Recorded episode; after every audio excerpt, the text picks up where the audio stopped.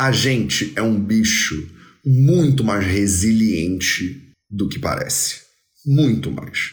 Porque é impressionante quando a gente está num lugar de mais natureza, de natureza mais viva, digamos assim, como o espírito de sobrevivência ele é muito forte. Então eu nunca tive num lugar tão difícil de sobrevivência como foi na Amazônia. Você quer ter mais saúde? Gente, não tem segredo. É trabalho, disciplina e perseverança todo santo dia. Esse é o Projeto 0800. Imagina que você pudesse passar duas semanas no meio da Amazônia com uma tribo, né, que chama Runicuin. É uma tribo bastante interessante que grande parte deles moram lá nas margens do Rio Jordão, né, no Acre. E aí imagina que você sai do lugar onde você estiver, você pega um avião até Rio Branco, que é a capital do Acre, e aí de lá você pega um aviãozinho de uma hora e meia até o Jordão, que é uma cidadezinha lá no meio do Acre. E aí dessa cidadezinha você pega um barco de superfície daqueles bem levinhos, aqueles botinhos, e aí você começa a subir o Rio Jordão horas e horas e horas para você conhecer e viver uns dias numas tribos no meio do Acre né, no meio da Amazônia brasileira. Imagina que você pudesse fazer isso e aí você tirar alguns aprendizados dessa vivência. Pois bem, foi isso que aconteceu nas minhas duas últimas semanas. Eu passei duas semanas no meio da Amazônia com os Runicuim.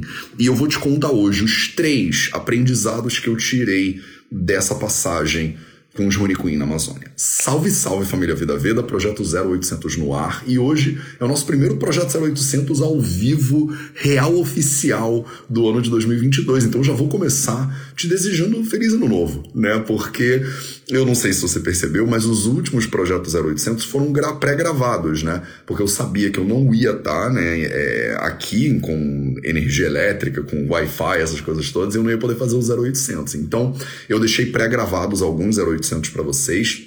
A gente está mudando agora o formato do Projeto 0800 também. Então, para as próximas semanas, eu vou te trazer algumas novidades aí de como é que a gente vai fazer. Porque uma das metas do Vida Veda em 2022 é expandir o Vida Veda para inglês e espanhol. Então a gente agora vai ser, é, vai criar conteúdo, né, de maneira trilingue. Olha que coisa legal, né, para cada vez mais pessoas terem acesso a esse conhecimento do Ayurveda de acordo com os Samhitas e Nigantas. Só que para eu conseguir multiplicar por três a produção de conteúdo do Vida Veda, você imagina quanta coisa a gente já faz no Vida Veda, né? Então imagina multiplicar isso por três. Então eu vou ter que mudar a maneira como a gente produz conteúdo no Vida Veda e isso vai impactar, né? É claro, você que está aqui com a gente desde o início. Então, é, inclusive, se você tá aí desde o início, manda aí, tipo assim, sou pioneira, manda um sou pioneira nos comentários para eu dar uma olhada, né? Quem são as pessoas que estão aí é, com a gente desde o começo? Vocês já passaram por vários modelos diferentes de Projeto 0800 e agora a gente está desenhando um novo modelo para o 0800. A gente vai seguir com o 0800, mas ele vai ter que ter um novo modelo porque eu agora vou fazer ele em inglês também e em espanhol também. E não vai ser traduzido, ele vai ser feito que nem esse aqui está sendo feito, só que em inglês e só que em espanhol a gente tô vendo uma galera aí, ó. Ivana, Roberta, é, Georgette, Rita Figueiredo, Fátima Macedo, Valéria, que bom. Olha quantas pioneiras tem aí, né, cara? Que lindo, que lindo. Obrigado. Obrigado pela Luiz Fernando, pioneiro também. Que bom, Gabi, que bom, gente. Muito lindo isso, porque né, vocês já viram o Vida Veda passar por muitas fases diferentes, né? Tem uma galera que tá aqui desde que isso aqui tudo era mato, né? Então, vocês agora vão passar comigo por mais uma fase, por mais um momento de transformação do Vida Veda ao longo de 2022, que é sempre a transformação no VV, ela sempre vem na mesma direção, é na direção de poder beneficiar cada vez mais pessoas, né? Então, é a gente poder inspirar mais seres humanos a mudarem né, as suas saúdes, a melhorarem o seu estilo de vida. Então, a gente não está mudando cada hora numa direção diferente, a gente muda com uma direção bem clara. Desde o início do VV, a nossa proposta, né, que é inspirar as pessoas, que é ajudar a maior quantidade de seres vivos possíveis, né? Então, é muito bom ver que vocês estão aí, que vocês são as pioneiras e não pioneiros também. A galera que chegou há pouco tempo, vocês vão agora ver o movimento de agora para diante também. E vocês vão poder ver ao longo de 2022 a expansão né, para o inglês e para o espanhol. Já tem os perfis criados, né? Se você entrar no vidaveda.es, né, esse de espanhol, você pode ver o conteúdo em espanhol. E se você entrar no vidaveda.en, né, é English, né, você vai poder ver o conteúdo em inglês também. A gente vai começar a publicar artigos nessas três línguas, a gente vai publicar vídeos no YouTube nessas três. Tem canais no YouTube também, um para cada língua agora. Então vocês imaginam o tamanho do esforço de produção de conteúdo é, aqui, né, na equipe do Vida Verde, essa equipe maravilhosa. Então, sem mais delongas, que eu tava com saudade de vocês. Primeiro 0800 ao vivo, né, do ano de 2022.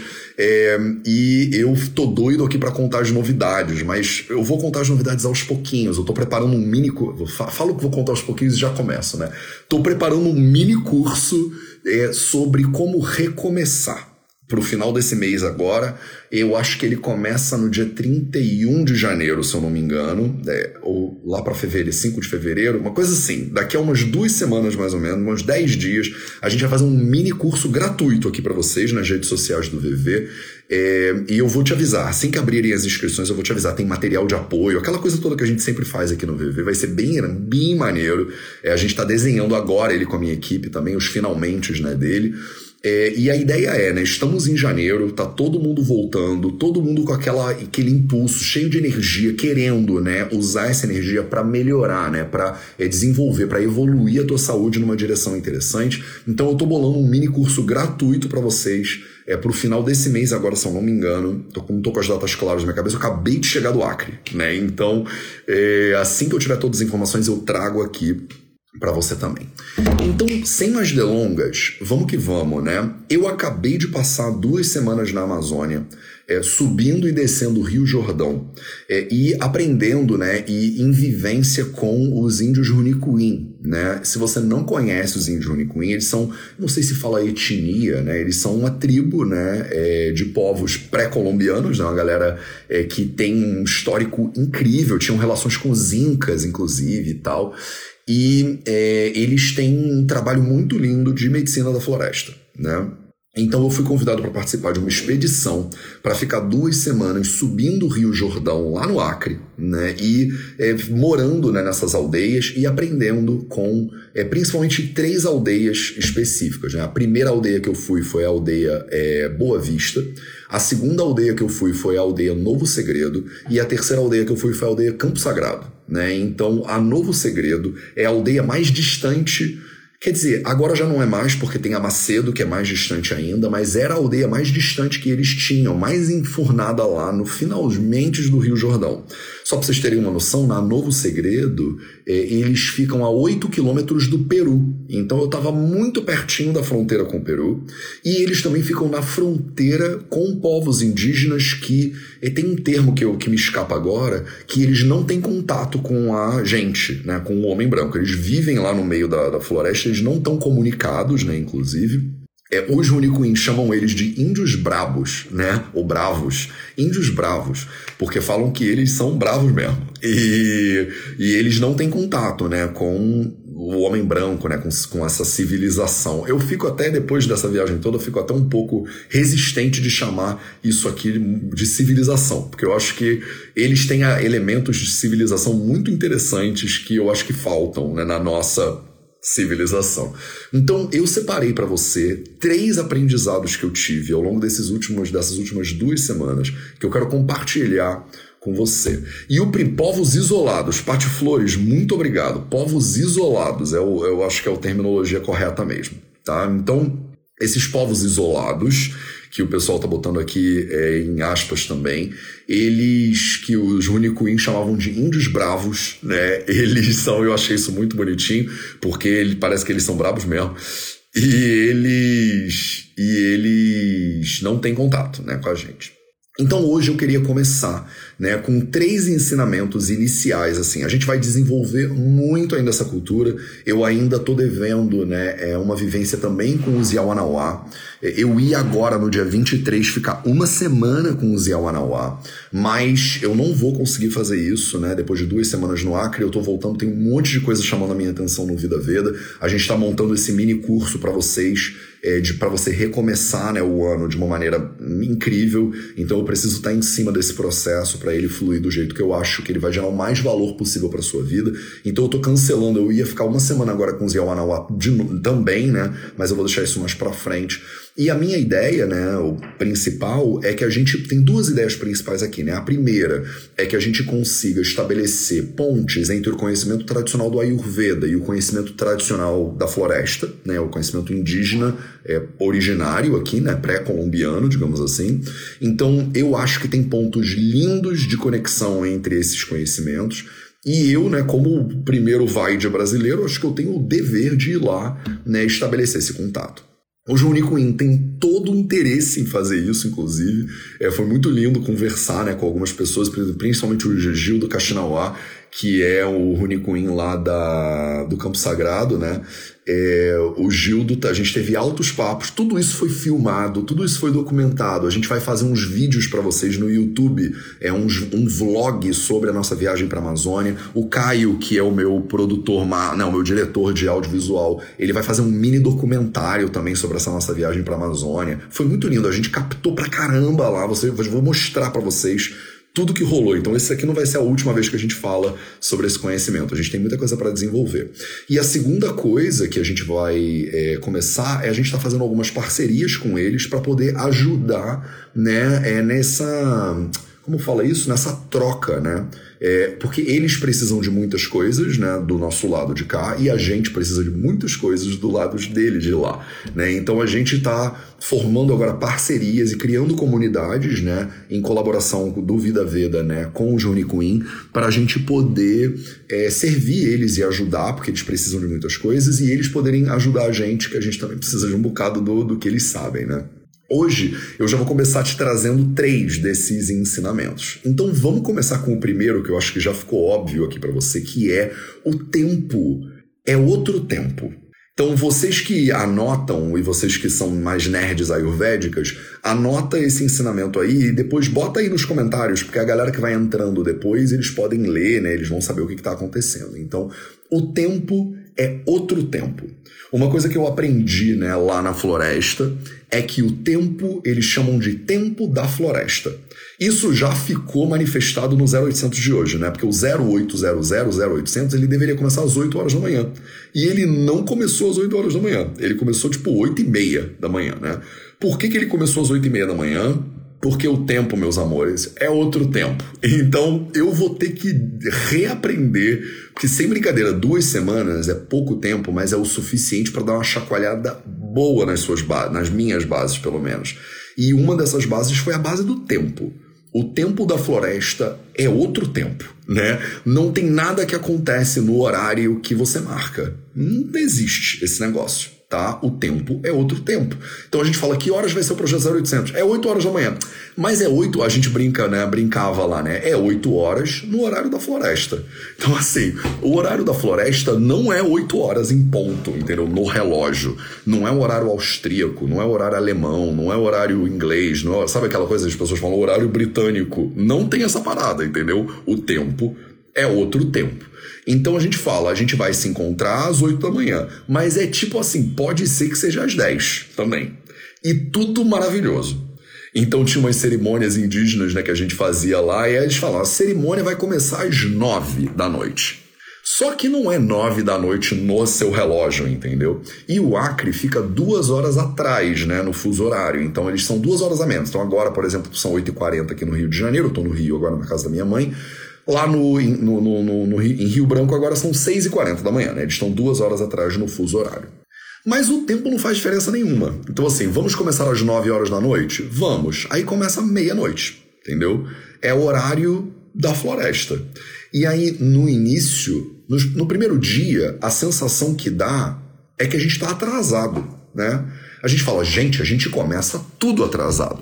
E não tá atrasado, entendeu? Parece que é o, o relógio que tá adiantado, ou sei lá, o relógio que tá errado.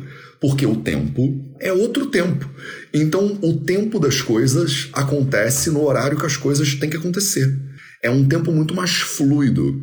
E na nossa sociedade, eu principalmente, eu sempre fui guiado pelo meu calendário eu realizo muitas coisas, né, pelo Vida Veda, como médico, viajando e tal. Então, para eu poder ser muito eficiente né, com o meu dia, eu acabo vivendo é, muito regrado pelo meu calendário. Né? Isso significa que o tempo, para mim, ele é muito importante. No Vida Veda, a gente sempre tenta chegar cinco minutos antes do horário das reuniões, a gente tenta acabar as reuniões no horário né, pontualmente, a gente marca horário e segue horário. E eu sou muito é, cuidadoso com o horário, porque o tempo é das coisas mais importantes que existem, porque é, eu quero respeitar o tempo da outra pessoa, né? Eu não quero deixar ninguém me esperando, enfim. Tem uma série de conceitos que fizeram com que eu, ao longo da minha vida inteira, né, e principalmente nos últimos anos, é, tivesse uma relação com o tempo muito precisa, cada vez mais precisa, né? E aí, para mim, né, tô falando da minha experiência. Eu não sou antropólogo, eu em duas semanas é muito pouco tempo, não dá para falar, eu sou um especialista agora em povos Runicuim, de jeito nenhum. O que eu tô trazendo para vocês são três aprendizados que eu tive ao longo de duas semanas, Mateus, pessoalmente, que eu espero que talvez possam servir para você de alguma, de alguma forma, por isso que a gente vem aqui no 0800 conversar sobre isso. Mas de nenhuma maneira o que eu tô falando é a verdade, ou é a verdade antropológica de não sei o que lá, eu não sei praticamente nada, tá? Então é só um pouco pouquinho numa pitada no negócio. Mas o fato é que eu fui vendo que o que, que acontecia. Então a gente marcava um horário para começar, não começava no horário nunca, nenhum momento, nenhuma, nenhum minuto dessa, dessas duas semanas começou nada em horário nenhum que a gente marcou. Nenhum minuto. Então o café da manhã sai às 8 da manhã. Beleza, mas não é às 8 da manhã, é a hora que ele sair, entendeu? E aí o que, que acontece, né? Quando você senta e são 8 da manhã e estava marcado às 8 da manhã. A galera bate papo, a galera toca, puxa um violão, a galera fala, pá, não faz nada, para e olha pro teto, para e olha para a natureza, vê a grama crescer. Não tem Wi-Fi, não tem internet, não tem como pegar o celular para resolver algumas pendências enquanto eu espero, não tem como fazer nada. Então você senta e observa a natureza, o que é muito delicioso porque o tempo ele é totalmente outro tempo. Então a gente senta e espera. E aí a pessoa que está fazendo o café da manhã, por exemplo, ela não vira e fala assim, gente, o café da manhã vai atrasar 15 minutos. Não é isso. E aí ele sai às era para sair às 8, sai às 8 e 15. Não é isso. É assim, o café da manhã vai ficar pronto quando ele fica pronto.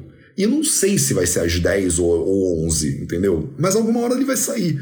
E até lá, a gente fica aqui na boa, entendeu?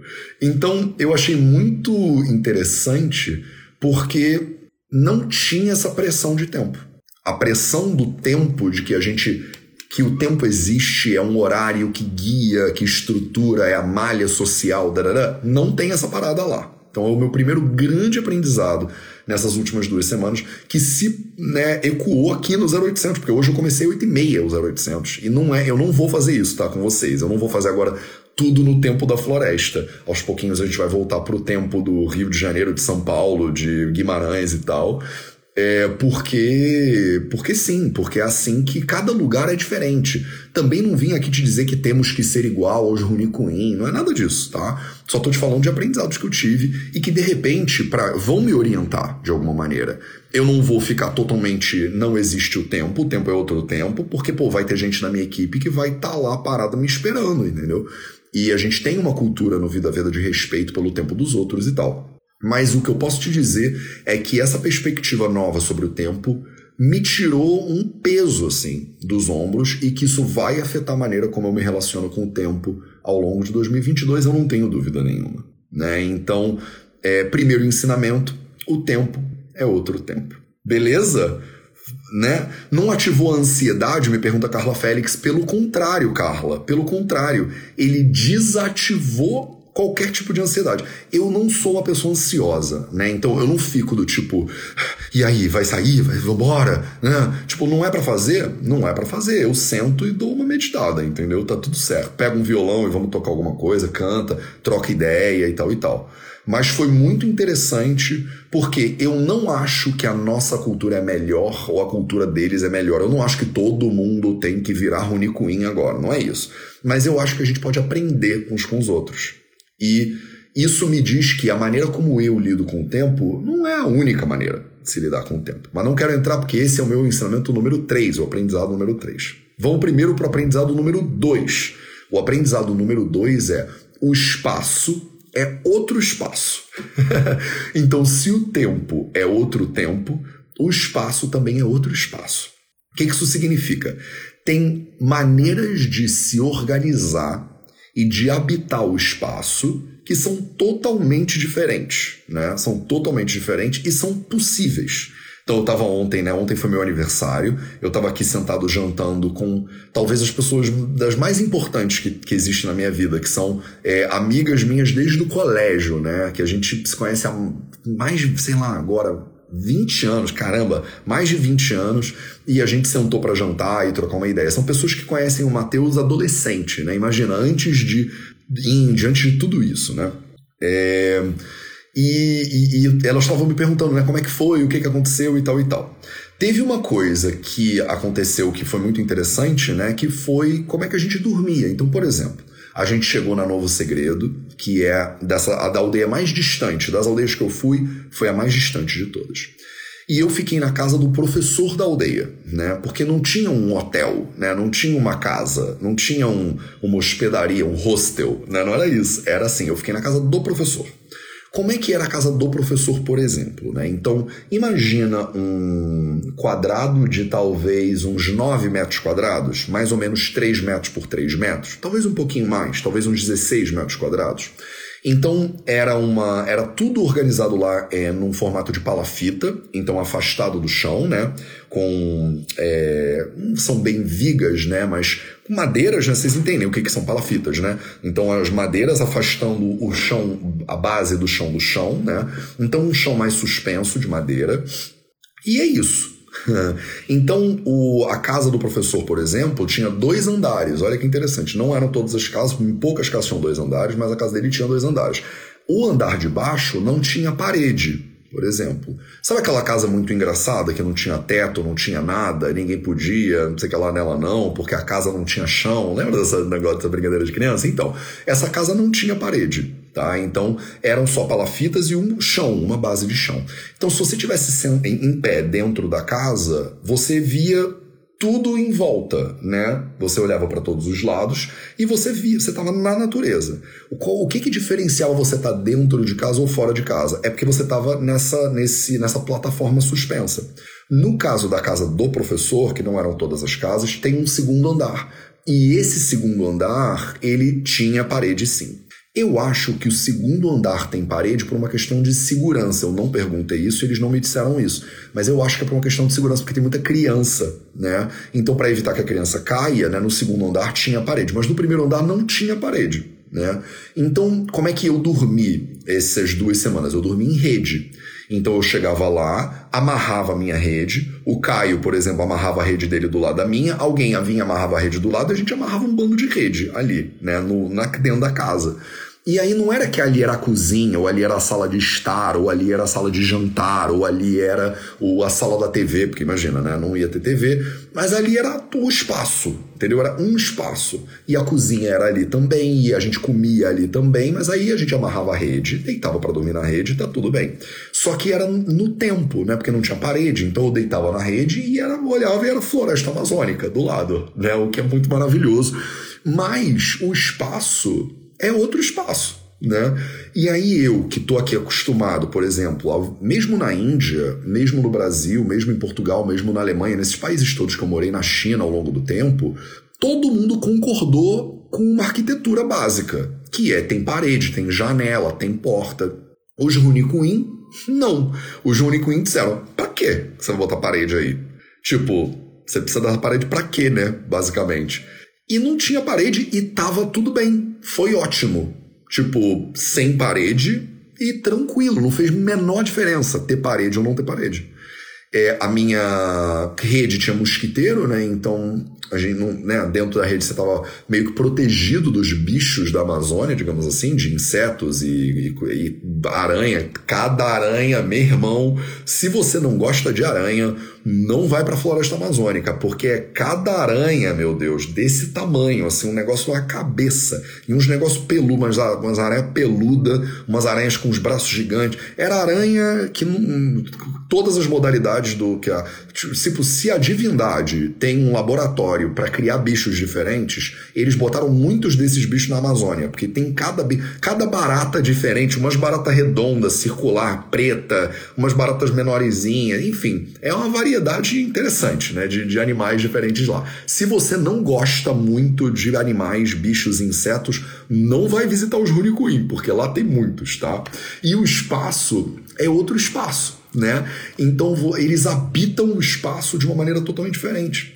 O que para mim é muito lindo, porque eu cheguei aqui na casa da minha mãe, né? Voltei pro Rio de Janeiro ontem de manhã e é meio tudo fechado, sabe?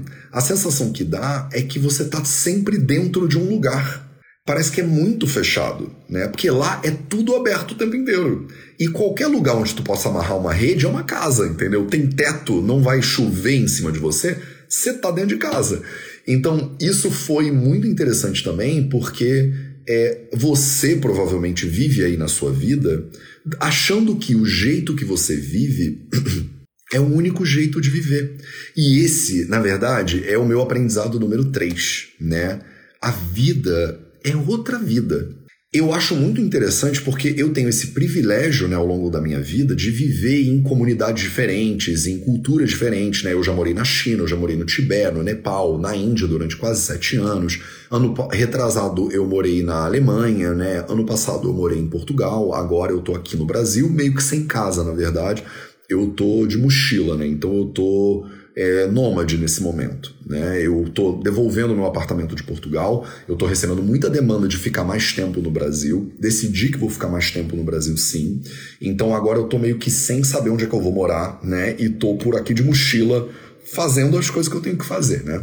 E foi muito lindo poder ter essa passagem na Amazônia sem ter onde morar, digamos assim, apesar de que eu tenho uma abundância de lugares para morar, não me faltam lugares para dormir, para ficar e tal e tal, mas eu não tenho, eu tô meio que sem endereço, né, nesse momento. E, e sem CEP, né? É, e isso foi um negócio que é muito impressionante, né? Ao longo dessas culturas todas que eu pude viver e desses dessas maneiras muito diferentes de navegar a vida. Os chineses navegam a vida de uma maneira muito diferente dos indianos, que navegam a vida de uma maneira muito diferente dos brasileiros de forma geral. Os Runicuin, eles me ensinaram que a vida ela não tem um jeito só. Né? Você que vive aí a sua vida do jeito que os seus pais viveram a vida deles, que os avós viveram a vida deles, normalmente o que, que acontece com a gente quando a gente é, vive dentro de uma cultura? A tendência natural é achar que a maneira que você vive é a maneira que se vive. Entende o que eu quero dizer? A maneira como você vive é a maneira de se viver. E não é.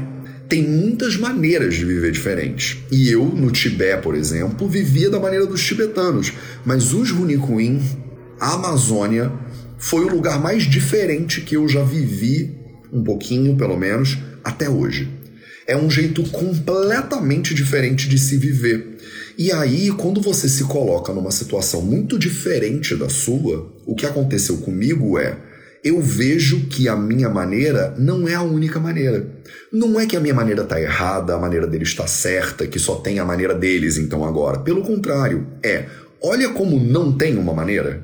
Não é que ah, os Runicuin agora estão mais perto da verdade, são povos puros. Não tem nada disso, tá? Inclusive, não são povos puros, é tudo ser humano, tá? É tudo ser humano.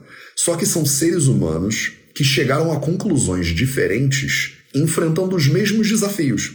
Quais são os desafios, né? A base da pirâmide de Maslow, né? A nossa sobrevivência, subsistência, né? Como é que eu posso viver livre de doenças, insegurança? Então, tava todo mundo tentando resolver problemas parecidos, né?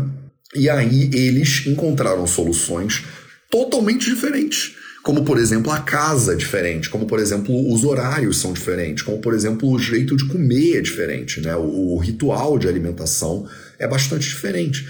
Então, quando eu convivo com culturas que são totalmente diferentes das minhas, uma coisa que eles fazem é eles abrem uma frestinha de questionamento das minhas certezas. Você entende o que eu quero dizer? É como se eu tô tão acostumado a fazer a vida de um jeito que quando eu entro em contato com o Rony Quinn e ele faz a vida de outro jeito, eu tenho algumas opções. A maioria das pessoas, quando eu começo a contar como é que era a vida numa aldeia, a maioria até agora, a reação que a pessoa tem é: ah, eu não poderia viver desse jeito. Ah, eu não conseguiria. Ah, mas eu não aguentaria. E a pessoa diz como ela não pode com isso. Né? Isso é tão diferente da maneira como eu vivo que eu não conseguiria viver assim. Segunda reação que eu tive, que é muito menos gente. A pessoa diz: essa é a melhor maneira de viver. É assim que todos nós deveríamos viver. Esse é o conhecimento verdadeiro e tá, tá, tá, tá, tá, tá. Então, olha a diferença que interessante. O primeiro tipo de pessoa, que é a maioria das pessoas que eu conversei até agora, a resposta é: isso não é bom, o meu jeito é o que funciona para mim. Segundo jeito de reagir é: isso é melhor do que o meu jeito, eu preferiria morar assim. Então, ainda tem uma mentalidade é, de que tem um jeito que é melhor, digamos assim, do que o outro. A terceira maneira, que é a maneira que eu tento é, viver essas experiências, é uma maneira de não tem nenhum jeito que é melhor do que o outro. Mas olha como o ser humano é rico em termos de possibilidades de encarar desafios. Né? O mesmo desafio gera mil possibilidades diferentes. Então, eu não acho que o jeito do Rio de Janeiro é melhor, mas eu também não acho que o jeito da Amazônia é melhor. Eu acho que o jeito do Runicuim é incrível para aquela situação. Se você mora ali na Amazônia, no, na, na, na beirada do Rio Jordão, a maneira que eles vivem é muito interessante. Se você mora no Rio de Janeiro, a maneira que minha mãe vive é muito interessante.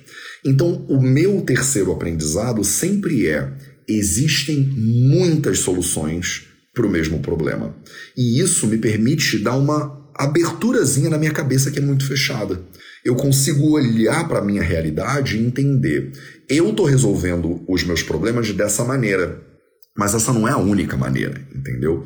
E o bicho que a gente é tem uma tendência muito grande a dogmas, né? A gente está o tempo inteiro, ah, eu já encontrei a minha maneira. Eu como assim. Então, se eu como desse jeito, esse é o jeito. E aí a gente tem uma coisa também de evangelizar os outros, que é muito chato, né? Que é do tipo assim: olha, eu vivo desse jeito, eu faço a Ayurveda, e você deveria viver desse jeito também. O jeito que eu vivo é o melhor. E a gente vai lá tentando colonizar e civilizar os outros, né? Do nosso jeito. Mas a questão aqui, que é um aprendizado que eu tive né, nessa com Juni Queen, é: não tem jeito, meu irmão, não tem um jeito. O seu jeito não é o jeito, o seu jeito é um jeito. Né? Então, assim como tem o seu jeito, tem mil outros jeitos diferentes. Né? Olha que lindo. E isso abre um lugar e um espaço de humildade muito grande. Né? Porque o meu jeito tá funcionando para mim? Tá. Eu gosto do meu jeito? Gosto. Tem alguma coisa de errada com o meu jeito? Não, nada de errado. Só toma cuidado para você não achar que ele é o jeito né? Que não tem outro jeito, que todo mundo deveria seguir o meu dogma, a minha religião, acreditar no que eu acredito, no partido que eu defendo, no, no, na realidade, na maneira como eu como, entendeu? A maneira como você come é uma maneira, né? E tem outras maneiras. Não tem validade maior ou menor na minha na perspectiva, na perspectiva do Mateus, entre uma maneira e outra maneira. Mas viver com povos como Junicuim abre uma fresta enorme de possibilidades na minha mente e me ensina que será que as coisas que eu tô fazendo na minha vida, eu tô fazendo elas porque eu tô acostumado e eu fico achando que aquele é o único jeito? Será que não tem um outro jeitinho que poderia funcionar melhor para mim se eu simplesmente abrisse a minha cabeça um pouquinho? E aí eu trago aqui esse questionamento para você também. Esse é o objetivo do 0800, né? Será que você não está fazendo as coisas na sua vida de um jeito que você acha que é o jeito, mas que de repente vale a pena você entender que é um jeito. A maneira como você se relaciona com seu marido, com a sua esposa, com seu namorado, com sua namorada, não é o jeito. De repente ele é um jeito e tem outros jeitos. O que você escolhe comer, por exemplo, onde você mora, por exemplo, o seu emprego, por exemplo, os seus amigos e relacionamentos. Muitas vezes vocês acham que a maneira como você vive é a maneira.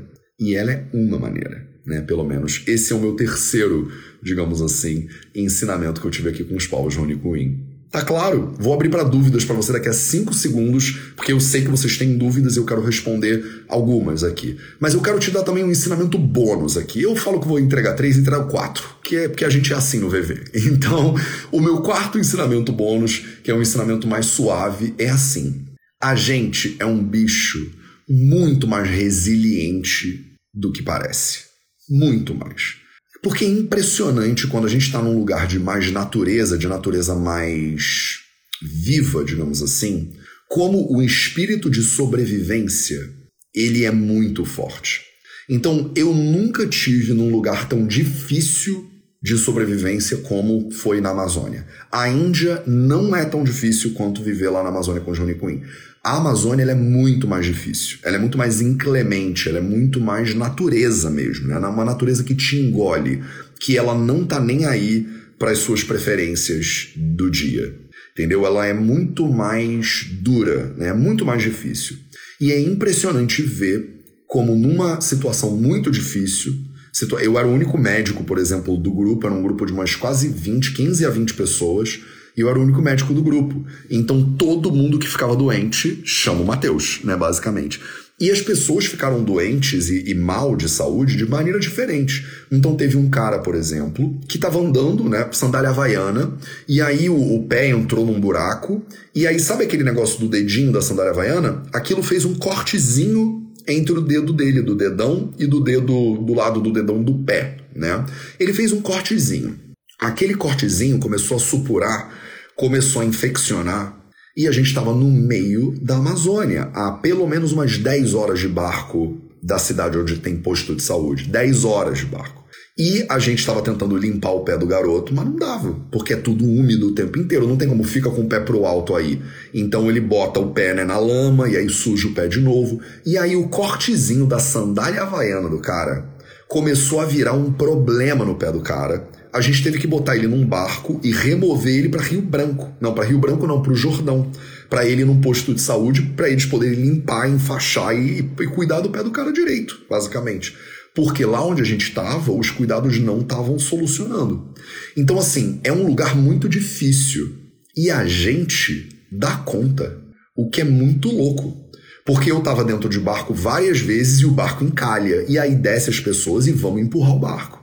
E aí você começa com a sua mochila toda preparada, com tudo que você precisa para sobreviver na Amazônia, e daqui a pouco você tá de short, eu pelo menos estava de short, sem camisa, descalço, empurrando barco no meio da Amazônia, entendeu? Eu acho que o Caio filmou isso, inclusive, e a gente vai fazer esse mini documentáriozinho sobre a viagem para a Amazônia e vai liberar para vocês no YouTube depois. Vai demorar, vai demorar um tempinho, porque, né, demora um tempo de produção, mas a gente vai liberar e eu aviso vocês no canal do Telegram e tal e tal. É, mas então é impressionante como a gente começa cheio de precauções e medos e tal e tal. Mas aos poucos, e tem que ter mesmo, porque é muito perigoso e é muito difícil.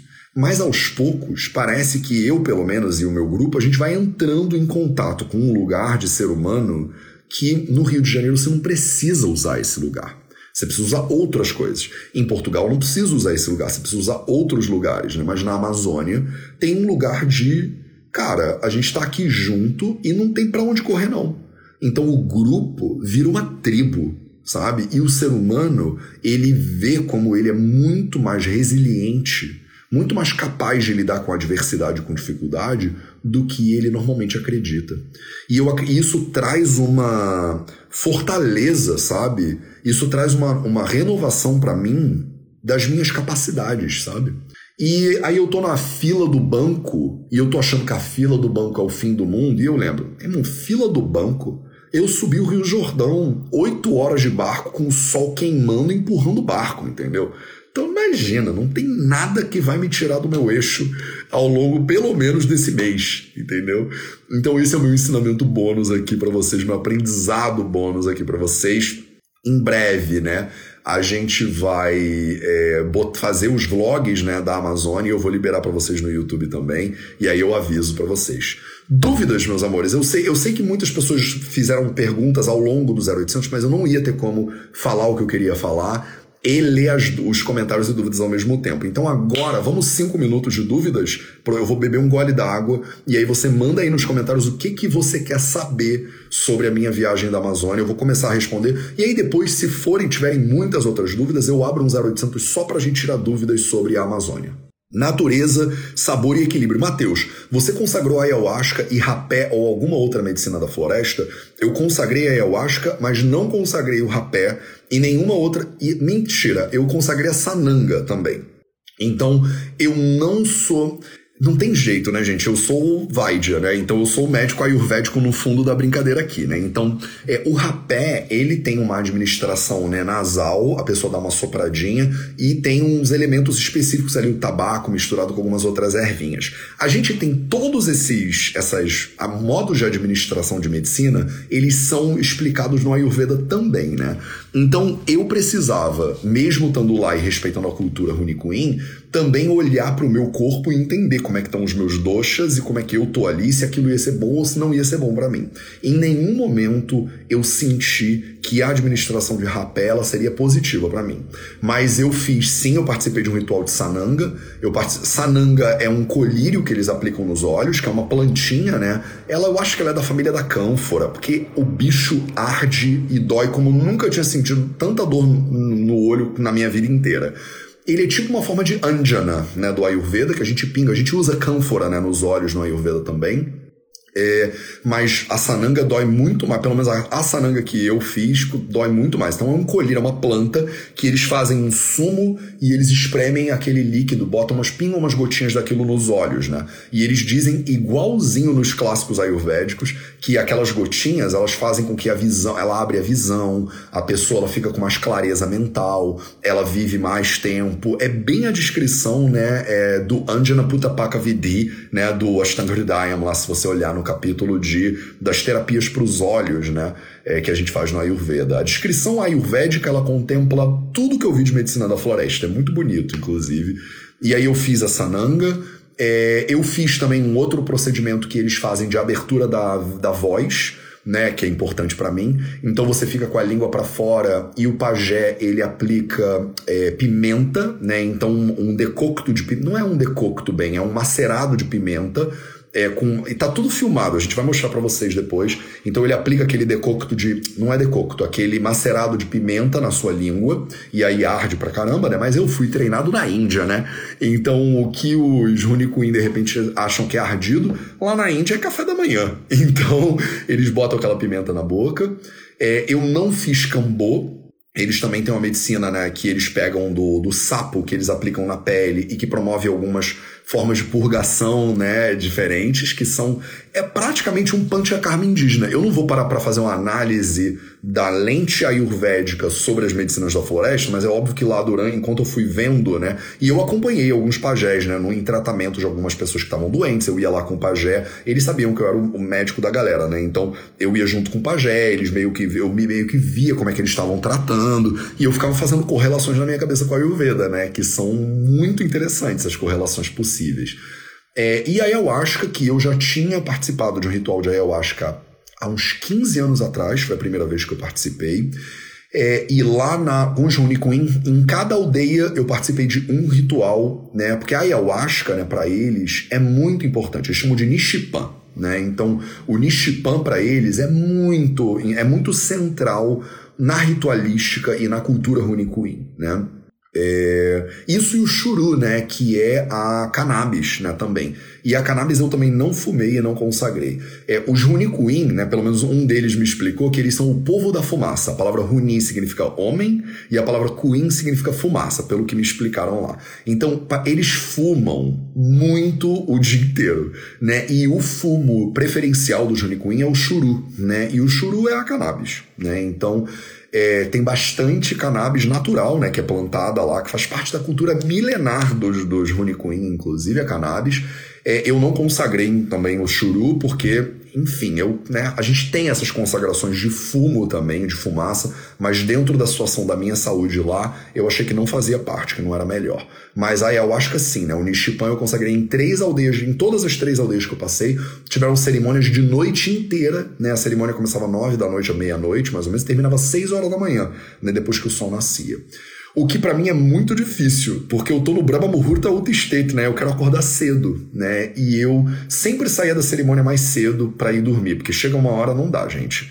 Dá umas duas, três horas da manhã, eu já tô, tipo, capotando na minha cadeira. Eu não aguento. Então, então, sim, natureza, sabor e equilíbrio. Eu consagrei a ayahuasca, não consagrei rapé, eu consagrei sananga e a coisa da língua com a pimenta, que eu não lembro agora o nome. É, não fiz o cambô, que também é parte da medicina deles, nem o churu, tá? Então essas são as que foram mais usadas, né, de todas as medicinas lá. É, só alegria na floresta. Então, isso é um ditado renascimento.private, tá mandando aqui, só alegria na floresta. Essa frase é muito bonita, né? Muito comum lá também, né? É, eles falam muito isso, né? Só alegria na floresta. O que é uma perspectiva muito linda de como viver, né? Porque você pode estar tá morrendo de calor, mosquito pra caramba, e aí vira um, um, uma pessoa qualquer, né? Um chai qualquer, como eles chamam. Aí o chai vira para você e fala: Como é que tá, chai? Aí você fala: Só alegria.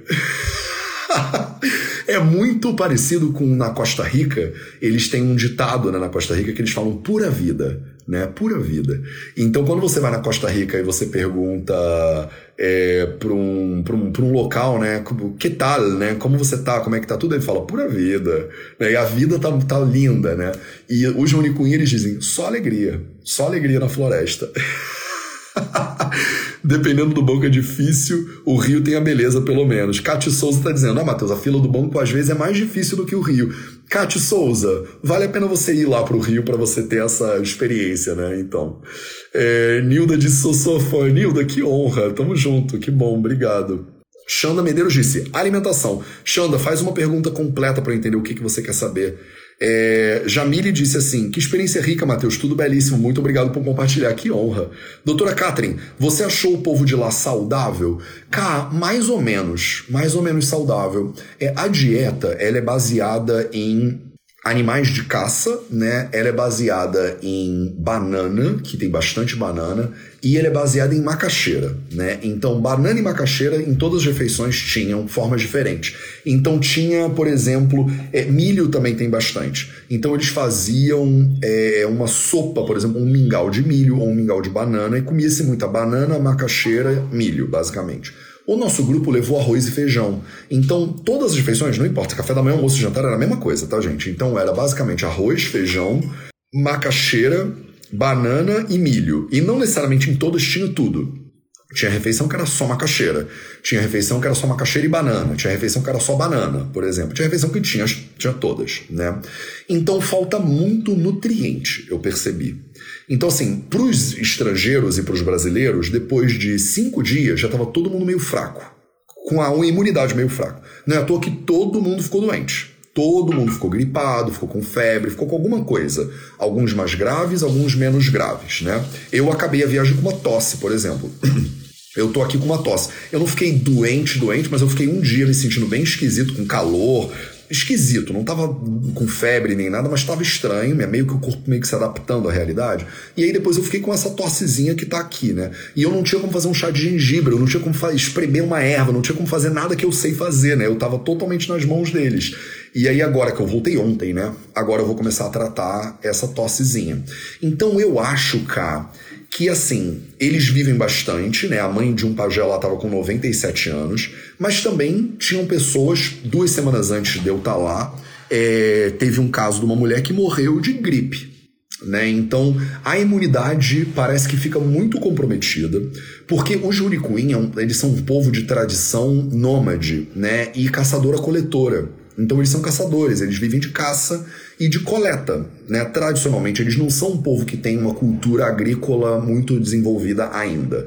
Então ele, eles agora estão fazendo permacultura. O Gil do Caxinal, por exemplo, está fazendo uma agrofloresta. Então eles estão começando, olha que doideira, mas é isso que acontece. Estão começando a aprender a culturar, né? a, a, a cultivar é, outras coisas lá, né? E tem como cultivar muitas coisas lá, mas eles não cultivam. Então o que eu percebi é que existe sim uma deficiência muito grande de é, nutrientes na dieta deles, tá? A Catherine Ribeiro é nutróloga, né? Então entende exatamente o que eu tô querendo dizer. E eu acho que a imunidade fica bem fraca cá por causa de uma dieta muito fraca em nutrientes tá? Eu tenho essa sensação. Então eu acho que o povo poderia ser mais saudável se a alimentação fosse um pouco mais rica, né? Eu acho que tradicionalmente, a, quando a caça era mais abundante, eles tiravam os nutrientes deles dos animais que eles estavam consumindo, com os pontos negativos, né, de viver de caça também. Eu acho que dá para viver muito melhor se a dieta fosse um pouco mais colorida, tá? Então tem isso. Bia Kugler quer ir para a Amazônia. É, tem várias expedições que levam. Cláudia Hinders e o risco de levar Covid para a tribo. Cláudia, é, eles não estavam isolados, né? Então, tinham agentes de saúde que estavam todos vacinados, diga-se de passagem, né? Então, eu esbarrei com agentes de saúde que estavam indo dar a terceira dose da vacina né, nas tribos. Então, os estrangeiros que foram e os brasileiros que foram estavam todos vacinados. Também a vacinação era obrigatória, com teste negativado de Covid. É, e os primeiros dias a gente estava todo mundo lá se precavendo, né, digamos assim.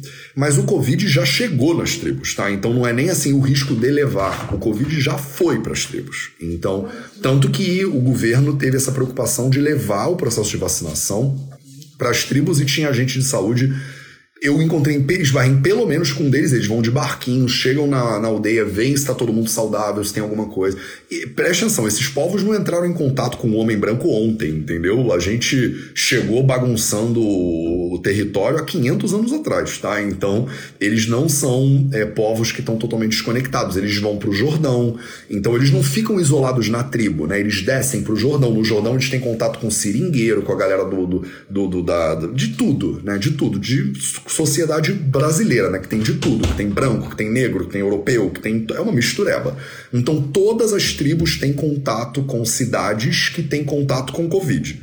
Então não era a gente que estava indo visitar tribos não exploradas da Amazônia, entendeu? Eles têm muito mais contato do que de repente pareceu né, na minha narrativa. Tomou, eu acho que eu já respondi. Você moraria lá? Ele, Mariama, não moraria lá. Ele principalmente não moraria lá é porque não tem internet. Eu não poderia fazer isso aqui né, que a gente está fazendo agora. E muito da minha missão de vida tem a ver com levar o conhecimento da Ayurveda é, para mais pessoas possível e inspirar as pessoas a terem uma saúde cada vez melhor. E eu faço isso melhor quando eu estou conectado com a internet. Eu passaria mais tempo lá? Passaria, passaria mais tempo lá. Mas é muito difícil. A Amazônia foi o lugar mais difícil que eu já passei na minha vida. E eu já passei em muito lugar tá, na vida. Mas a Amazônia foi o mais difícil. Lá tem Covid? Tem.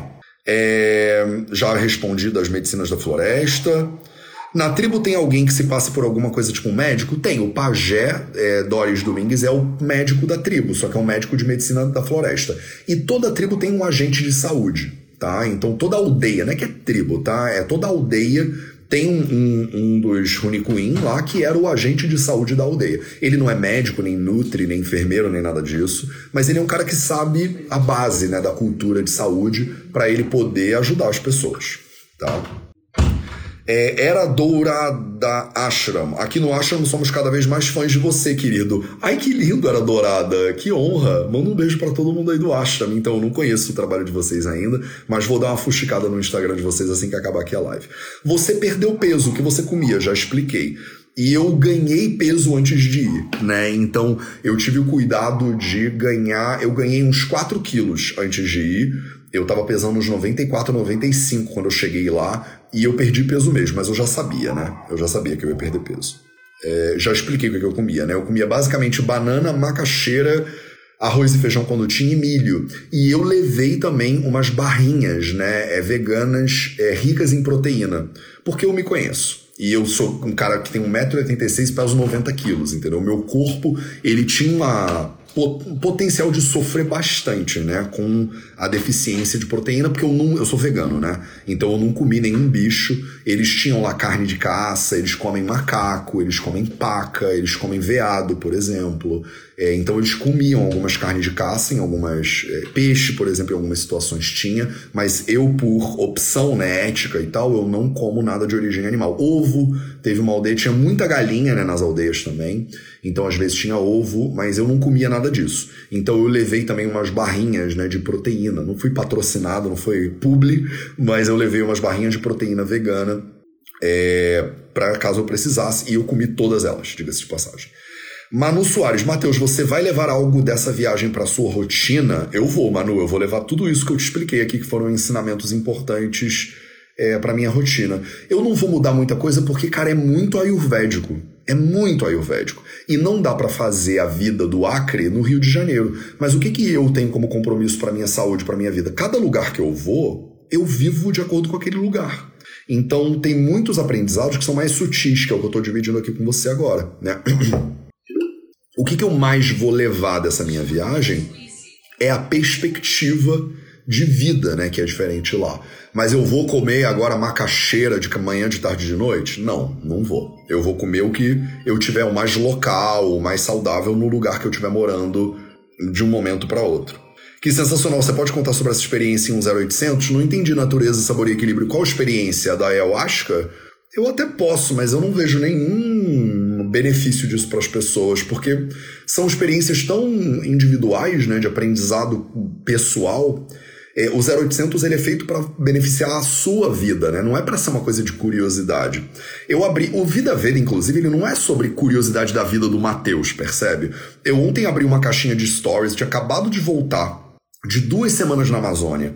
Eu comecei a fazer uns stories mostrando, né, sobre a viagem de barco e tal e tal. E eu abri uma caixinha de stories dizendo assim: o que, que você quer saber? Pode perguntar. A primeira pergunta que eu respondi foi: Você tá namorando? Que eu respondi não, que eu recebi. É você tá namorando? Eu pensei, gente, o que, que importa se eu tô namorando ou se eu não tô namorando, entendeu? O que que importa? Eu acabei de viver duas semanas com os Runi Queen, aí você quer saber se eu tô namorando? Essa que é a curiosidade. Tem tanta coisa que pode beneficiar a sua vida e a sua saúde, que podem fazer com que você dê um próximo passo de qualidade para você alcançar o que você quer, para você que está doente ficar menos doente, para você que tem uma vida mais ou menos viver uma vida melhor e mais plena. O que que te importa se eu tô namorando ou se eu não tô namorando? Então, assim, eu acho que tem um pouco de trabalho também aqui no VV de, de um pouquinho disso, do tipo assim, ei, o que, que importa para você, né? Por que, que você confunde o Mateus, né, com o teu processo. Então eu acho que o meu processo com a ayahuasca, ele é um processo muito individual, né, do Mateus. Eu não sei se eu consigo tirar ensinamentos para trazer para você, né, aqui no 0800. E o 0800, ele é para você, né? Ele não é sobre mim, né? Eu conto muito sobre mim, eu faço os stories, eu sei que esse relacionamento pessoal ele é gostoso, ele é humano, né? A gente quer saber dos outros, a gente gosta de se relacionar com a, o resto da tribo. Mas ao mesmo tempo, eu faria uma, uma mini observação aqui sobre será que a gente não fica muito curioso sobre a vida dos outros e às vezes vale a pena olhar para si também um pouquinho, né? Então é isso.